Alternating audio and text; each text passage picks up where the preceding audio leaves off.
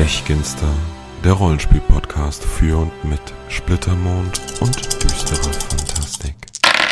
Aloha zusammen und herzlich willkommen bei einer weiteren Folge des Stechginster Podcasts. Ja, auch diese Folge kommt leider ein wenig verzögert und ihr könnt auch noch hören, woran das liegt. Meine Stimme hat sich zwischenzeitlich leider wieder verabschiedet und nach mittlerweile über drei Wochen ist sie immer noch ein bisschen angeschlagen. Ich hoffe allerdings, dass ihr mich trotzdem gut hören und gut verstehen könnt und es euch nicht allzu sehr nervt. Und deswegen nehme ich diesen Podcast jetzt einfach mal auf. Bevor ich zum tatsächlich von euch gewünschten Thema komme, möchte ich gerne erst einmal auf ein paar andere Sachen zu sprechen kommen. Vielleicht erinnert ihr euch, dass ich im Rahmen der Frankenstein-Folge des Podcasts Seldom Founds Monster Montag erwähnt habe, den er im Splittermond Forum im Bereich der Kampfregeln, also im Unterboard zu den Kampfregeln, äh, veröffentlicht. Und da sind tatsächlich zwei weitere Monster dazugekommen. Ich werde die euch unter dem Podcast verlinken. An der Stelle auch der Hinweis, das ist jetzt die erste Folge, die ich aufnehme, von der ich weiß, dass sie später auch auf YouTube landen wird. In diesem Sinne herzlich willkommen auch an alle Zuhörer, die das Ganze über YouTube hören und natürlich findet ihr die entsprechenden Links auch wieder, wie immer, in der Infobox. Seldom Found hatte ja vor, einige Wesen zu beschreiben, unter anderem auch Frankensteins Monster. Das hat leider nicht ganz so hingehauen. Es gibt aber einen jeweiligen Thread zu Mumien und zu Vampiren, wobei die sich ziemlich unterscheiden, denn üblicherweise bietet die Reihe von Salem Found nicht nur einen Überblick über die jeweilige Kreatur, sondern immer auch Taktiken, sowohl aus Monstersicht als auch aus Spieler- bzw. Charaktersicht. Wie kann man also bestimmte Kämpfe besonders effektiv gestalten? Das ist nicht bei beiden so. Tatsächlich hält er sich bei den Vampiren eher an eine allgemeine Beschreibung. Bei den Mumien allerdings könnt ihr das finden. Und es gibt eine weitere Neuerung im Bereich der Fanprojekte von Splittermond, die ich an der Stelle auch gerne kurz erwähnen möchte. Und zwar von Triton Schaumherz, wie er sich im Forum nennt. Das Ganze ist auch entsprechend im Fanprojekte-Bereich des Splittermond-Forums zu finden. Und zwar Splimoka, die Splittermond-Kalender-App. Leider nicht für Android zu nutzen, sondern bislang lediglich Apple-orientiert. Das soll sich aber irgendwann nochmal ändern. Und das Tolle ist, es ist ein sogenanntes Lunarium, das die Bewegungen der drei Monde am Himmel über Lorakis simuliert. Das heißt, man kann einen beliebigen Ort auf Lorakis eingeben und dann zeigt einem die App den Lauf der drei Monde und eben auch der Sonne. Man kann entsprechend Ort, Datum und Zeit auswählen und sieht dann genau, wo welcher Mond gerade am Himmel steht. Und besondere Ereignisse wie Neumonde, Vollmonde und so weiter werden dort auch dargestellt. Das finde ich unheimlich toll. Bezieht sich eben auch auf die einzelnen Mondphasen. Das kommt auch noch dazu. Und was ich ganz besonders klasse finde, ist, dass Triton Schaumherz im Forum genau geschrieben hat, auf welchen Annahmen diese App basiert. Wenn man sich jetzt also fragt, gut, sehe ich das jetzt auch so? Ist das für mich nutzbar? Dann kann man das genau nachlesen in diesem Einstiegs-Thread zu Splimuka, der Splittermond-Kalender-App, dem Lunarium. Und auch da packe ich euch den Link halt unten rein, denn das solltet ihr euch auf jeden Fall mal anschauen. Es gibt auch ein paar Screenshots dazu, sodass ihr auch sehen könnt, wie das Ganze eben aussieht. Und das finde ich eine wirklich, wirklich tolle Sache. Vielen herzlichen Dank auch an die Mühe hier an dieser Stelle mal an Triton Schaumherz.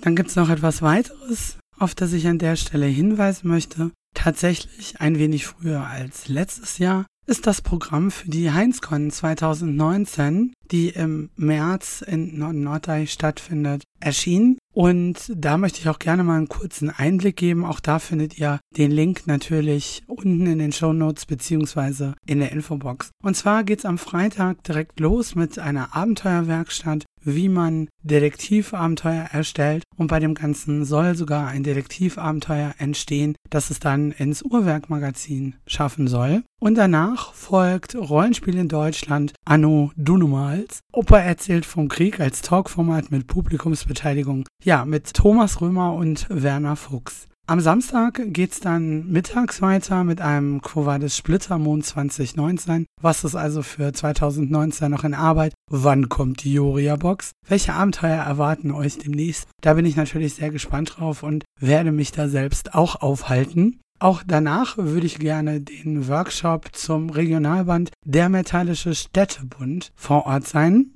Äh, zeitgleich läuft allerdings auch eine Lesung, die 13 gezeichneten Die verkehrte Stadt von Judith und Christian Vogt. Und danach geht's weiter mit einer Podiumsdiskussion. Da geht's darum, wie leite ich eine Con-Runde. Das Ganze wird moderiert von Markus Jürgens und mit dabei bei dieser Podiumsdiskussion sind Dennis Matziuszek und ich hoffe, ich habe den Namen richtig ausgesprochen, Mayri Stritter und tatsächlich meine Wenigkeit. Da bin ich schon sehr, sehr gespannt drauf und freue mich da auch schon sehr drauf. Es gibt eine weitere Lesung und zwar zum sechsten Splittermond-Roman Jenseits der Seidenstraße von Ann-Kathrin Karschnick und eine Lesung zu einem Earthdawn-Roman, Die zweite Garde von Carolina Möbis. Außerdem folgt im Verlauf des Samstages dann noch ein Quo Vadis Uhrwerk 2019. Also in welche Richtung hat sich der Verlag in den letzten Jahren entwickelt? In welche Richtung geht's weiter? Welche Linien kann man in Zukunft erwarten? Wie geht's mit den bestehenden Linien weiter? Und es gibt auch noch einen weiteren Workshop und zwar Role Inclusive, mediale Repräsentation von Diversität im Rollenspiel mit Frank Reis, Judith Vogt und Ask, die ja alle drei auch zusammen Herausgeber des gleichnamigen Buches Role Inclusive sind, wo es verschiedene Essays von ganz vielen Leuten, ich glaube mittlerweile über 20,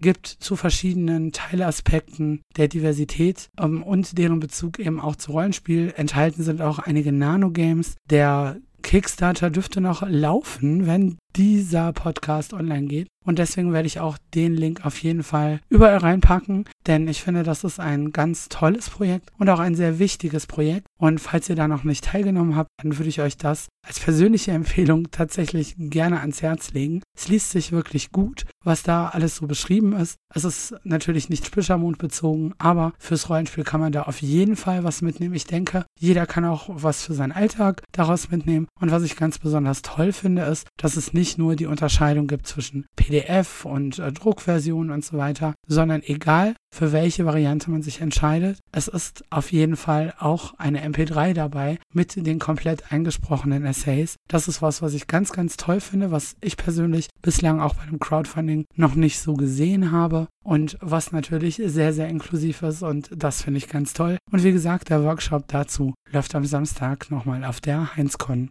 Ebenfalls gibt es einen Workshop zu RuneQuest und Gloranta, eine Lesung von Tom Finn aus seinem Roman Das unendliche Licht. Dann gibt es noch einen Workshop zu Dark Conspiracy. Das wissen vielleicht einige schon von euch, dass das Ganze eben bei Uhrwerk neu erscheinen soll. Und äh, von Stefan Unteregger geht's dann passenderweise ab 20 Uhr in Keller, Höhlen und Drachenhorte mit dem Workshop zu Dungeon-Abenteuern. Und zeitgleich startet mit Werner Fuchs noch eine Weinprobe, teure Weine versus Aldi-Weine. Wie ihr aber wisst, die Heinzcon geht natürlich auch am Sonntag noch weiter. Und am Sonntag gibt's dann auch nochmal zwei Slots. Und zwar einmal ab 11 Uhr den Workshop Rollenspiel mit Kindern. Und von 12 bis 14 Uhr gibt's von Tom Finn dann noch einen Workshop zum Thema Abenteuer schreiben von der Idee zum Plot. Ich denke, da sollte auf jeden Fall für jeden was dabei sein. Wenn ihr mögt, hinterlasst mir doch mal, seid ihr auch auf der Heinzcon? Wart ihr schon mal auf der Heinzcon? Ja, hinterlasst mir einfach eine Nachricht. Mich interessiert das tatsächlich. Ich tausche mich da gerne aus und gerade vor der Heinzcon bietet sich das natürlich an, um auch ein bisschen in Kontakt zu treten, damit man sich vielleicht auf der Heinzcon auch mal begegnen kann.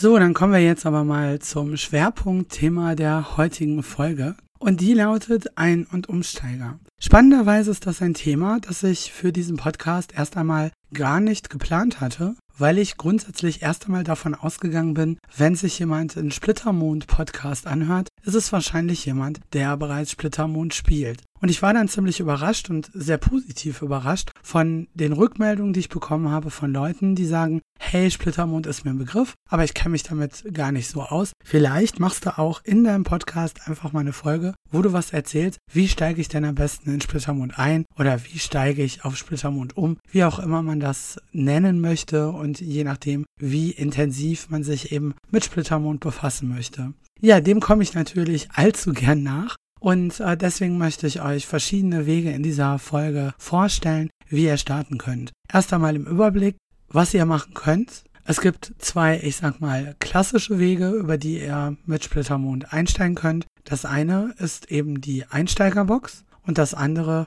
ist das klassische Grundregelwerk, wie man es eben von anderen Pen and Paper Rollenspielen auch kennt. Ich starte in dem Fall aber mal mit der Einsteigerbox.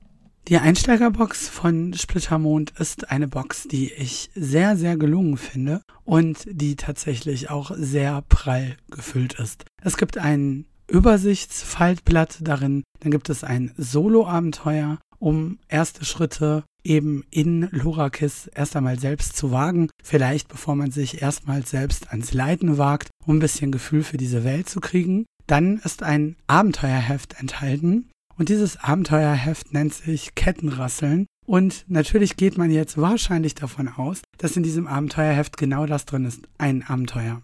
Das ist allerdings nicht so, denn tatsächlich sind es vier Abenteuer, die in diesem Abenteuerheft enthalten sind und die tatsächlich auch aufeinander aufbauen. Es ist also im Grunde eine kleine Kampagne mit vier einzelnen Abenteuern und dieses Heft umfasst insgesamt gute 60 Seiten.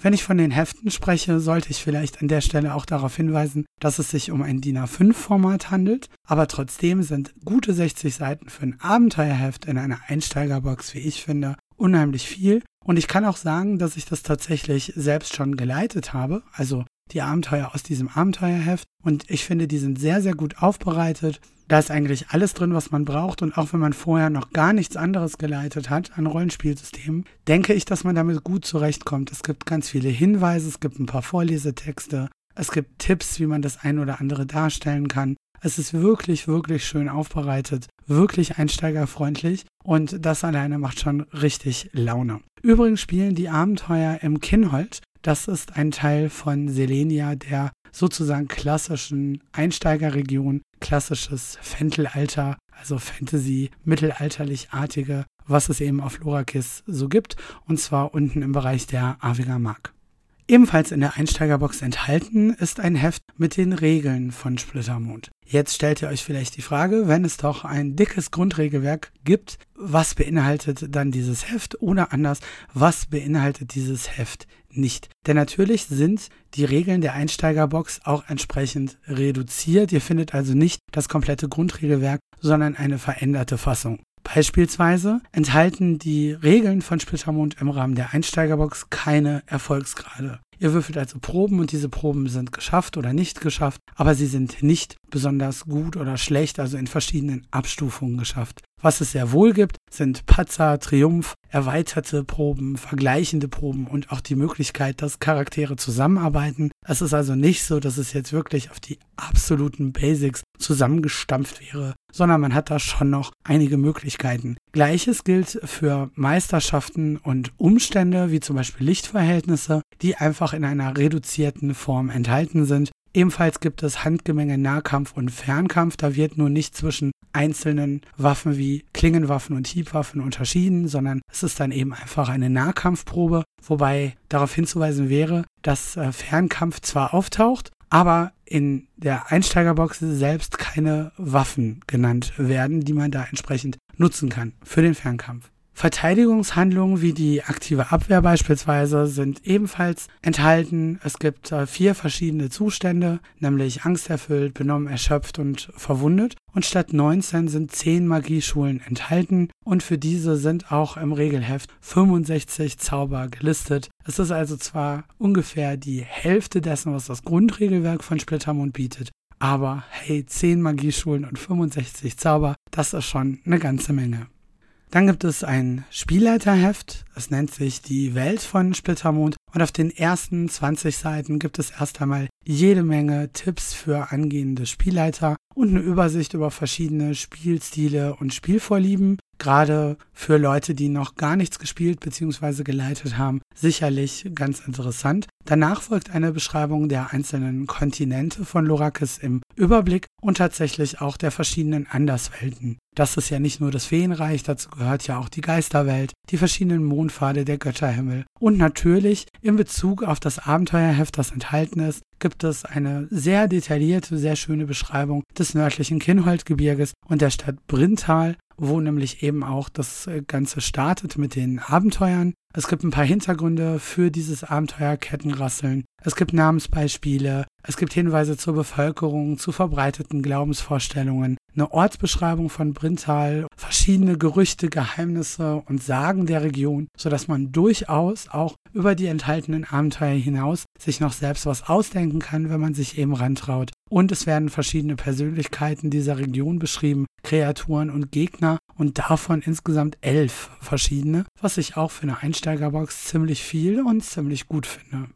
Dann gibt es noch ein Charaktererschaffungsheft, das heißt die Abenteurer von Splittermond und äh, dieses Heft enthält äh, Blanko-Charakterdokumente und die Beschreibung von sieben Kulturen und Ausbildung für Charaktere und es gibt verschiedene Archetypen. Man hat also die Möglichkeit, mit der Einsteigerbox einen Magier zu spielen, einen mystischen Krieger, Priester des Wissens, Ränkeschmied, Recke, Schurke oder Waldläufer, also auch durchaus unterschiedliche Charaktere. Dort sind 31 Stärken gelistet, fünf verschiedene Mondzeichen und dann 17 Nahkampfwaffen. Wie gesagt, keine Fernkampfwaffen. Was hier auch nicht enthalten ist, sind Waffenmerkmale, denn Waffen bei Splittermond haben üblicherweise verschiedene Merkmale wie besonders scharf oder lange Waffe. Es sind vier Rüstungen und äh, drei verschiedene Schilde enthalten und äh, ja, wie gesagt, sieben Archetypen. In der Box des Weiteren zu finden ist ein Poster mit einer Tierleiste, die man eben zum Spielen von Splittermond benötigt und einer Weltkarte von Lorakis, damit man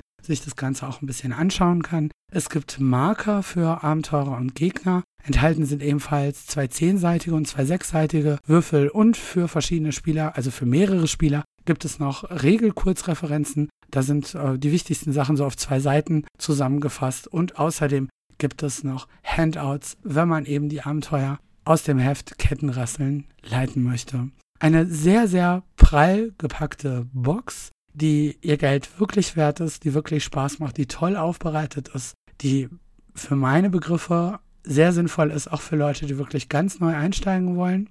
Und Trotzdem ist sehr, sehr viel enthalten. Es ist also nicht, wie ich vorhin schon sagte, auf die Basics zusammengestampft, sondern man hat da durchaus länger Spaß dran und kann sich eine Weile länger damit beschäftigen. Ja, damit komme ich eigentlich jetzt auch schon zum nächsten Punkt. Was ist denn, wenn ihr jetzt diese Abenteuer durchgespielt habt, aber beispielsweise euch noch nicht traut oder einfach keine Ideen habt für eigene Abenteuer? Dafür gibt es seit einer ganzen Weile die sogenannten Mondsplitter. Das sind Abenteuer, die ebenfalls im DIN A5-Format herausgebracht werden. Und mittlerweile gibt es davon sieben, die sich auch an unterschiedliche Heldengrade richten. Denn tatsächlich könnt ihr auch mit der Einsteigerbox aufsteigen im Heldengrad und sitzt nicht nur bis ans Ende eurer Tage auf Heldengrad 1 fest. Und der erste Mondsplitter, der zum Beispiel erschienen ist, ist der Schimmerturm. Der richtet sich allerdings an Heldengrad 2 und spielt im Metallischen Städtebund. Der zweite Mondsplitter Drachenpakt richtet sich ebenfalls an Heldengrad 2 und spielt in Selenia.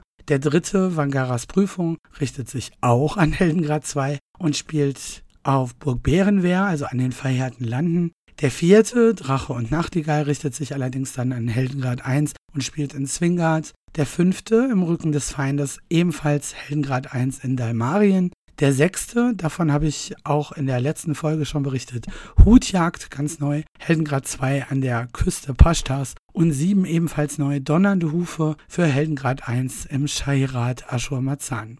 Ihr seht, es sind also sieben solcher Mondsplitter bereits erschienen. Und natürlich könnt ihr auch jedes andere Abenteuer nutzen, aber ihr habt da natürlich ein bisschen die Schwierigkeit, dass in den klassischen Abenteuern, die erscheinen, davon ausgegangen wird, dass man das Grundregelwerk vollständig benutzt. Das heißt, dass zum Beispiel Erfolgsgrade angegeben sind und ein paar Fertigkeiten vorkommen, die ihr in der Einsteigerbox noch nicht habt, wie beispielsweise Schwimmen solche Sachen, das müsstet ihr entsprechend anpassen. Ich denke, für Leute, die schon verschiedene Rollenspielsysteme gespielt haben oder schon länger irgendwie ein anderes Rollenspielsystem spielen, ist das kein Problem. Für komplette Neueinsteiger könnte das ein bisschen knifflig werden. Da würde ich dann sagen, wenn man also mit der Einsteigerbox einsteigt, dann würde ich mich auch erstmal an die entsprechenden Mondsplitter halten. Meine persönliche Empfehlung dazu. Was an der Stelle übrigens auch ganz interessant zu wissen ist, ist, dass diese Mondsplitter eben nicht nur von ihrem Format her auf die Einsteigerbox angepasst sind und auch nicht allein inhaltlich, also von den Regeln her, sondern es wird auch das System beibehalten, dass man sich einen Mondsplitter schnappen kann, ihn durchliest und sofort ohne weitere Vorbereitung großartig leiten kann. Das ist für verschiedene Mondsplitter auch schon von verschiedenen Leuten getestet worden. Ich selbst habe äh, davon auch schon einen angeboten und kann das bestätigen. Es ist wirklich sehr, sehr wenig Aufwand, wenn man sich ein bisschen auskennt, ein bisschen schon in Übung ist, was das angeht, überhaupt Abenteuer zu leiten. Dann nimmt man das, liest das und dann kann man sofort damit starten. Das ist gar kein Problem. Und auch das ist natürlich etwas, was gerade für Einsteiger nochmal für die Einsteigerbox spricht. Etwas, was auch toll ist, ist, dass man sich dafür entschieden hat, dass man es nicht bei dieser Einsteigerbox belässt und dann irgendwann eben umschwenken muss auf dieses Grundregelwerk, sondern tatsächlich könnt ihr sozusagen für den Rest eures Lebens komplett bei den Einsteigerregeln bleiben. Gerade vor kurzem ist nämlich die Erweiterung dieser Einsteigerbox erschienen und die erlaubt euch beispielsweise auch, dass ihr eure Charaktere weiter steigert, also über Heldengrad 2 beispielsweise hinaus. Zu der Erweiterung sage ich dann entsprechend natürlich auch noch etwas. Auch diese Box enthält einen Überblick auf einem Fallblatt und verschiedene Fallblätter mit den Archetypen auf Heldengrad 3. Es gibt drei Archetypen auf Heldengrad 1, damit man mehr Auswahl hat. Nochmal, da sage ich gleich nochmal was zu. Aber man findet eben diese Charaktere auch nochmal auf Heldengrad 3, denn die Erweiterung dieser Einsteigerbox richtet sich an Charaktere, die mindestens Heldengrad 3 eben erreicht haben. Das Ganze enthält auch wieder ein Abenteuerheft, das heißt diesmal zu fernen Gestaden und enthält zwei Abenteuer. Nämlich einmal etwa 20 Seiten auf nach Mahalu so kann man mal was ganz anderes sehen als die klassische Einsteigerregion Selenia oder eben auch die Sachen, die ich vorhin im Zusammenhang mit den Mondsplittern genannt habe. Und dann folgt nochmal auf ungefähr 30 Seiten das Abenteuer Ein Herz aus Diamant. Das ist ein sogenanntes Exploration-Abenteuer. Das heißt, man entdeckt dabei nach und nach eine bestimmte Insel. Und zusätzlich beschrieben werden auch hier wieder verschiedene Personen, Mächte, Kreaturen, Sagen und Geheimnisse, sodass man auch da die Möglichkeit hat, eigene Ideen noch reinzubringen, umzusetzen und sich einfach inspirieren zu lassen. Auch die Erweiterung enthält eine Regelhefterweiterung und zwar hat man darin neue Module. Es gibt äh, vier weitere Kulturen, vier Ausbildungen, nämlich den Entdecker, Heiler, Kämpfer und den Seelenführer. Und da komme ich jetzt auch auf die neuen Archetypen, die enthalten sind. Dabei handelt es sich einmal um einen Heiler, der Mahalu, dann eine jorische Entdeckerin und einen dämmeralbischen Kämpfer und wie schon sagte auch ein Upgrade der sieben Archetypen, wie sie bereits in der Einsteigerbox sind, also auf 300 Erfahrungspunkte.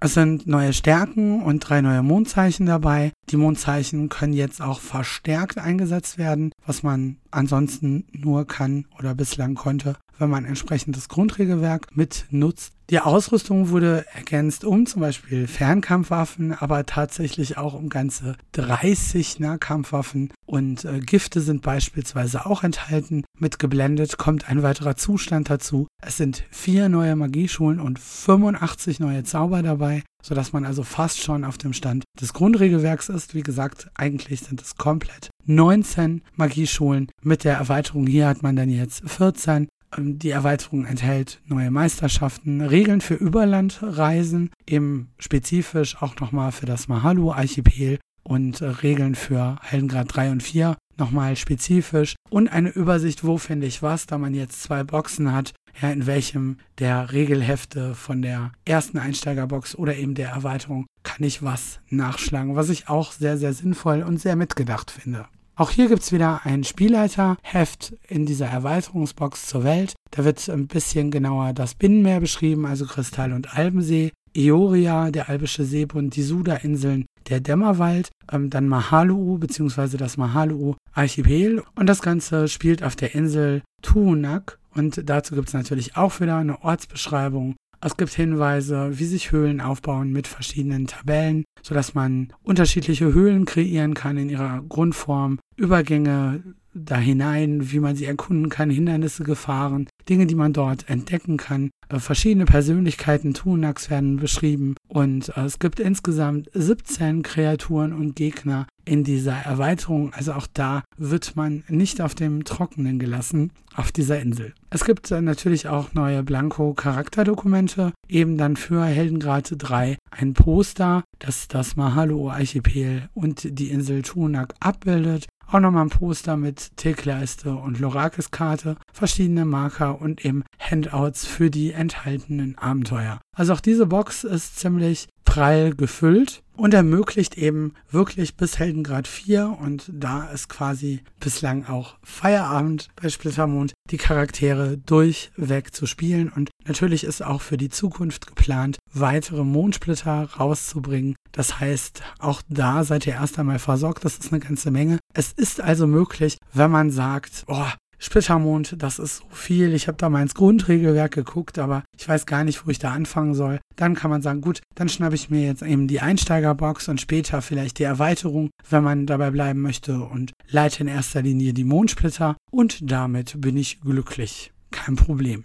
Was ich übrigens auch ganz interessant finde, ist, dass die grundsätzliche Einsteigerbox, also die für Heldengrad 1 und 2, auch Hinweise auf verschiedenes Gratismaterial enthält. Beispielsweise wird dort auf das Mini-Abenteuer Ein Licht in dunkler Nacht und das Mini-Abenteuer Nacht über Tanhak für Heldengrad 1 hingewiesen. Dann der Schnellstarter mit der Bestie von Krahorst und Nacht der Toten als Heldengrad 1 Abenteuer sowie Türme im Eis für Heldengrad 2. Und diese Abenteuer bekommt ihr ebenso wie die Regionalbeschreibung der Avinger Mark kostenlos auf splittermond.de.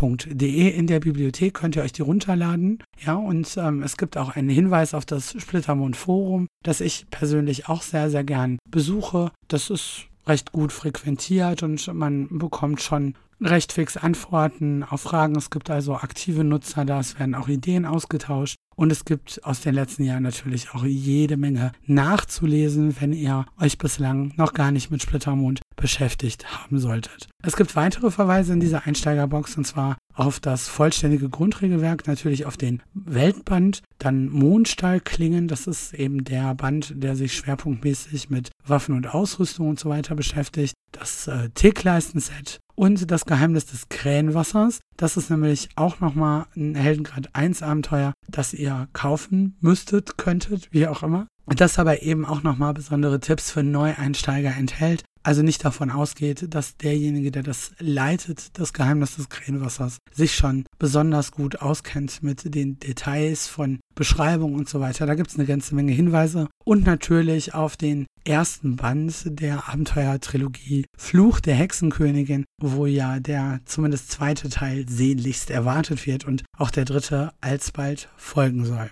Das war jetzt eine ganze Menge Holz zur Einsteigerbox, aber ich wollte euch halt möglichst viel dazu auch mit auf den Weg geben. Aber jetzt kommen wir tatsächlich erst einmal zu der anderen Variante, nämlich die, das Grundregelwerk zu nutzen. Ich habe vorhin schon erzählt, dass ich selbst auch die Einsteigerbox habe und natürlich auch die Erweiterung und habe euch auch davon erzählt, dass ich eben das Kettenrasseln Abenteuer beziehungsweise die vier Abenteuer, die in diesem Heft enthalten sind, auch schon gespielt beziehungsweise geleitet habe.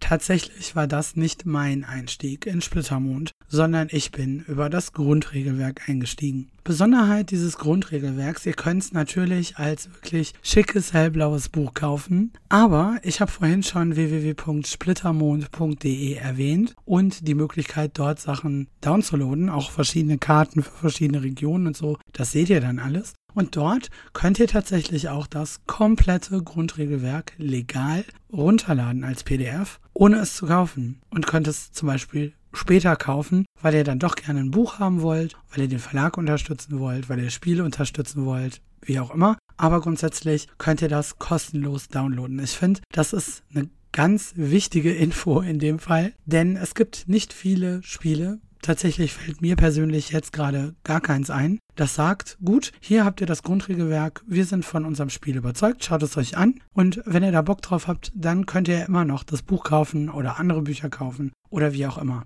Also das Grundregelwerk könnt ihr zumindest im PDF-Format auf legalem Wege kostenlos runterladen. Und das war im Grunde auch mein Einstieg, beziehungsweise mein persönlicher Einstieg lief natürlich auf dem eher klassischen Weg, dass jemand eine Runde angeboten hat, bei der ich mitgespielt habe. Und ich habe das schon an verschiedenen Stellen erzählt, dass es bei mir damals so gewesen ist, dass ich Splittermond unbedingt mögen wollte, aber irgendwie der Funke nicht so richtig übergesprungen ist. Und mittlerweile ist das offensichtlich anders. Das liegt aber daran, dass ich selber mich mit diesem Spiel auseinandergesetzt habe, dass ich das Grundregelwerk gelesen habe und dass ich einfach angefangen habe, das Ganze zu leiten. Das hat für mich einen ziemlichen Unterschied gemacht. Ich glaube, wenn ich weiterhin nur gespielt hätte, wäre dieser Funke möglicherweise nicht oder immer noch nicht so richtig übergesprungen, denn ich kann durchaus verstehen, wenn Leute sagen, Splittermond, das ist sehr verwirrend, das ist sehr komplex,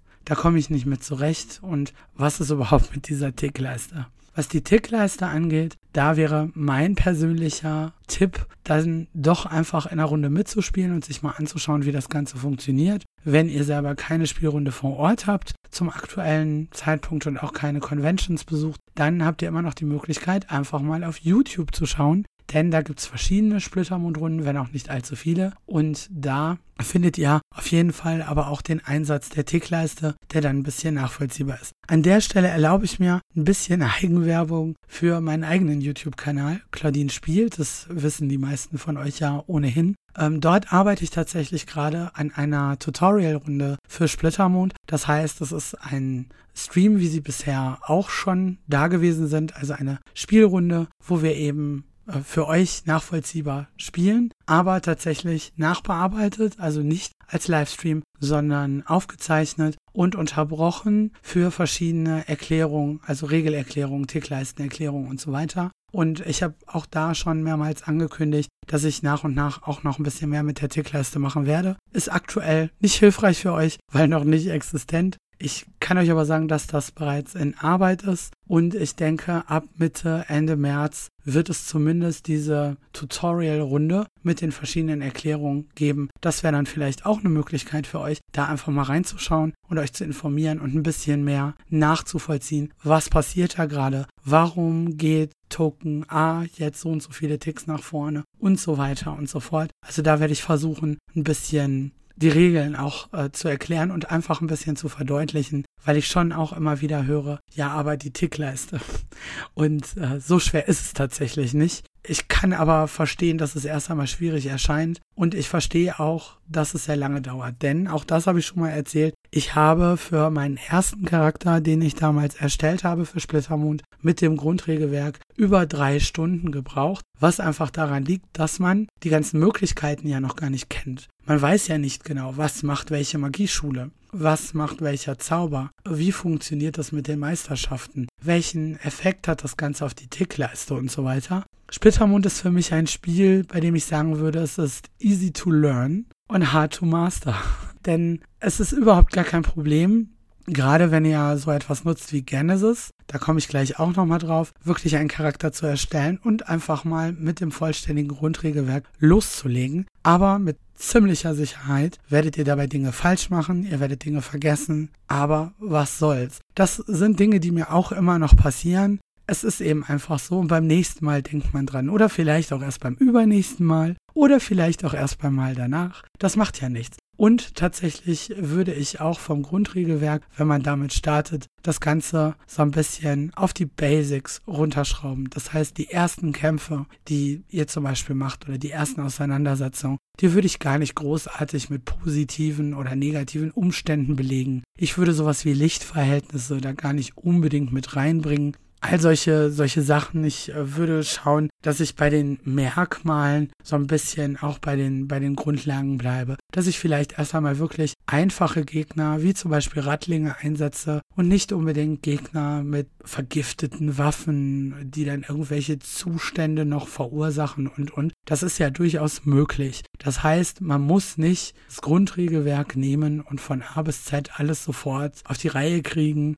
und korrekt anwenden und mit allem Pipapo. Das ist etwas, was sich entwickeln kann.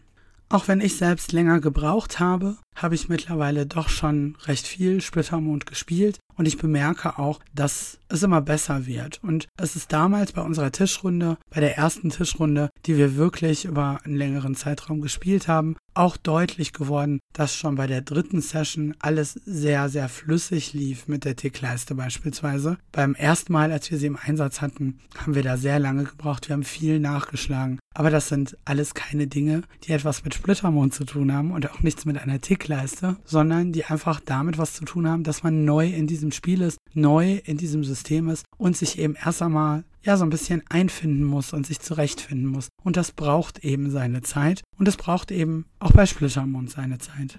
Warum ich selbst mich dafür entschieden habe, mit dem Grundregelwerk zu spielen, ist, dass mir eben wirklich alles offen steht. Ich habe die Möglichkeit, wie ich gerade schon beschrieben habe, bestimmte Sachen wie Zustände, Lichtverhältnisse und so weiter erst einmal hinten anzustellen. Aber es ist gar kein Problem, sie jederzeit einzubringen. Ich kann von Runde zu Runde, von Abenteuer zu Abenteuer entscheiden, ob ich so etwas jetzt mit hineinnehmen möchte oder eben nicht. Die Abenteuer sind übrigens auch ein Grund dafür, warum ich persönlich für das Grundregelwerk plädiere, weil dieses eben alle Regeln enthält und ich keinerlei Einschränkungen habe. Ich finde es schwierig. Man kann natürlich mit der Einsteigerbox und mit der Erweiterung erst recht komplett spielen. Das wäre mir persönlich für meine Spielvorlieben allerdings auf Dauer zu wenig komplex. Ich mag beispielsweise diese Erfolgsgrade und diese unterschiedlichen Abstufungen, die sie mit sich bringen. Ich mag verschiedene Zustände im Rollenspiel. Da muss man so ein bisschen überlegen, was ist mir wichtig, wo liegen meine Schwerpunkte. Ich mag zum Beispiel Waffenmerkmale auch sehr, sehr gerne, sodass unterschiedliche Waffen sich nicht nur darin unterscheiden, wie viel Schaden sie machen oder wie lange es dauert, bis man mit ihnen erneut zuschlagen oder schießen kann, sondern dass sie eben auch weitere Besonderheiten haben. Ich mag so Sachen wie Krankheiten, wie Gifte, ich mag ähm, Ausrüstung und ich finde beispielsweise, dazu wird es auch demnächst eine Folge noch geben hier bei diesem Podcast natürlich. Ich mag Artefakte, ich mag Handwerksregeln, Herstellung von Dingen, Variation von Dingen und all das sind Sachen, die mir erstens das Grundregelwerk schon ermöglichen die ich dann aber jederzeit vertiefen kann, indem ich mir weitere Bücher dazu kaufe, wie beispielsweise Mondstallklingen, wenn es jetzt um die Waffen geht. Oder auch Bestien und Ungeheuer mit den ganzen Kreaturen, die darin enthalten sind, mit den ganzen Inspirationen. Auch die kann ich natürlich mit dem Grundregelwerk viel, viel besser eins zu eins einfach mitnehmen in mein Spiel, als wenn ich jetzt mit der Einsteigerbox unterwegs bin. Die Auswahl an Abenteuern ist auch nochmal sehr, sehr viel größer. Und es gibt, falls ihr es nicht kennen solltet, auch das Splitter-Wiki. Das ist splitterwiki.de. Dort findet ihr unglaublich viele Infos hinterlegt zu Splittermond, zu Regionen, zu bestimmten Kreaturen, zu allem Möglichen. Und dort gibt es auch jede Menge Fan-Abenteuer, die hinterlegt sind, die ihr ebenfalls kostenlos runterladen könnt. Und die orientieren sich in der Regel allerdings auch am Grundregelwerk. Das heißt, auch da habt ihr eine sehr viel größere Auswahl nochmal, sind allerdings dann Fanwerke, Fanprojekte, keine offiziellen Publikationen, falls ihr darauf irgendwie Wert legen solltet. Das alles sind Gründe, warum ich eben persönlich fürs Grundregelwerk plädiere und warum ich auch mit dem Grundregelwerk eingestiegen bin. Es, ja, es dauert eine Weile, es hat auch bei mir eine Weile gedauert, aber wie gesagt, das passiert halt. Und solange alle in der Gruppe wissen, dass Fehler passieren können und das für alle okay ist und ich hoffe sehr, dass ihr in Runden unterwegs seid, wo sowas eben okay ist, denn das kann euch bei jedem Spiel passieren, ist doch alles in Ordnung. Ja, was fehlt jetzt noch? Eine kleine Zusammenfassung zum Thema Grundregelwerk. Was braucht ihr auf jeden Fall? Ihr braucht eben auf jeden Fall das Grundregelwerk. Wenn ihr der Meinung seid, ihr braucht oder möchtet mehr Produkte kaufen, welche würde ich euch da empfehlen? Auf jeden Fall empfehlen würde ich euch die Zustandskarten, weil ihr dann einfach verschiedene Zustände und so weiter neben euch hinlegen könnt. Es gibt auch Karten, auf denen nochmal draufsteht, wie man zum Beispiel Erfolgsgrade beim Zaubern einsetzen kann, also wofür man die ganz allgemein einsetzen kann. Das ist schon sehr, sehr hilfreich. Die haben wir auch benutzt, als wir angefangen haben, regelmäßig zu spielen. Und ja, fanden es eben auch sehr hilfreich. Was natürlich auch toll ist, ist das Spielleiter-Set. Es hat halt einen Spielleiterschirm, wo man nochmal gesammelt im Überblick entsprechende Sachen draufstehen hat, wie es eben bei einem Spielleiterschirm so ist. Das Schöne ist, es gibt auch ein NSC-Heft dazu, wenn man jetzt zum Beispiel ähm, bestimmten, keine Ahnung, Straßenräuber oder so einsetzen möchte oder eine wichtige Person auftauchen lassen möchte, dann ist das damit möglich unter Vorbehalt, denn mein aktueller Stand ist, dass im Moment dieses Spielleiterheft bzw. der Spielleiterschirm mit dem NSC-Heft nicht erhältlich ist, sondern gerade nachgedruckt wird. Und das Heft, das dann kommt, das ist nicht eins zu eins identisch mit dem Heft, wie es das bisher gab. Da gibt es wohl kleinere Änderungen. Was natürlich auch toll ist, ist das Tickleisten-Set. Es ist einmal sehr groß für den Tisch, sehr übersichtlich und man hat die Möglichkeit, das in der Mitte auch zu beschriften, also zum Beispiel Entfernungen im Kampf ein bisschen adäquater darzustellen oder eine Map draufzulegen oder wie auch immer man das eben gestalten möchte. Sind auch äh, sehr schöne Marker dabei für Gegner, aber auch von den Archetypen beispielsweise und etwas größere Ringe, wenn man bestimmte Zustände damit deutlich machen will, damit die nicht in Vergessenheit geraten. Und damit hat es sich eigentlich. Wenn ihr dann ein bisschen weiter voranschreiten wollt, dann würde ich euch noch Mondstallklingen empfehlen, eben mit den ganzen Waffen und der Ausrüstung, die ihr da finden könnt. Das finde ich ist ein sehr hilfreicher Quellenband. Und Bestien und Ungeheuer, wenn ihr mehr Variationen haben wollt bei den einzelnen Gegnern oder vielleicht auch sonstigen Begegnungen, wobei relativ viel dort Heldengrad 2, 3 oder gar 4 hat, also ziemlich legendär ist. Ich finde, es empfiehlt sich trotzdem. Das Ganze hat auch Aufsätze für zum Beispiel Jungtiere oder verderbte Kreaturen und so weiter, so dass man da auch noch ein bisschen modifizieren kann und da eine Schablone hat, die man eins zu eins auch dafür nutzen kann. Und das wär's dann allerdings tatsächlich. Alles andere ist dann wirklich Kram, den ihr euch anschaffen könnt, wenn euch bestimmte Themen interessieren, wenn euch bestimmte Regionen interessieren oder, oder, oder. So, ich hoffe, meine stimmlichen Einschränkungen haben euch nicht allzu sehr genervt. Wenn sie euch doch sehr genervt haben, bitte ich dennoch um euren Langmut, denn ich kann euch versichern, mich nervt es noch sehr viel mehr. Ich denke, die Folge ist jetzt lang genug geworden. Deswegen werde ich sie an dieser Stelle jetzt auch beschließen und nicht noch auf irgendwelche weiteren Dinge eingehen. Für euch gilt natürlich, wenn ihr Themenwünsche habt, wenn ihr interessante Punkte habt, die ihr gerne mal angesprochen sehen wollt, dann hinterlasst mir doch bitte einen Kommentar, schreibt mir eine Nachricht. Ihr könnt über www.stechgenstarpodcast.de sogar eine Voice-Nachricht an mich schicken. Das findet ihr rechts auf der Seite. Bis 90 Sekunden könnt ihr mir da einfach was hinterlassen, wenn ihr keinen Bock habt zu tippen. Und ich verabschiede mich für diese Folge. Ich freue mich sehr über eure Unterstützung, sei es eben über Kommentare, darüber, dass ihr euch das Ganze einfach anhört auf den verschiedenen Plattformen iTunes, Spotify, Soundcloud und so weiter und so fort. Und selbstverständlich freue ich mich auch, wenn ihr den Podcast ein wenig unterstützen mögt. Das könnt ihr über Patreon tun. Und an der Stelle meinen herzlichen Dank an Sascha Pehle, einer der Unterstützer dieses Podcasts auf Patreon. Vielen Dank. Macht es gut. Mögen die Würfel euch gewogen bleiben. Bis zum nächsten Mal. Tschüss.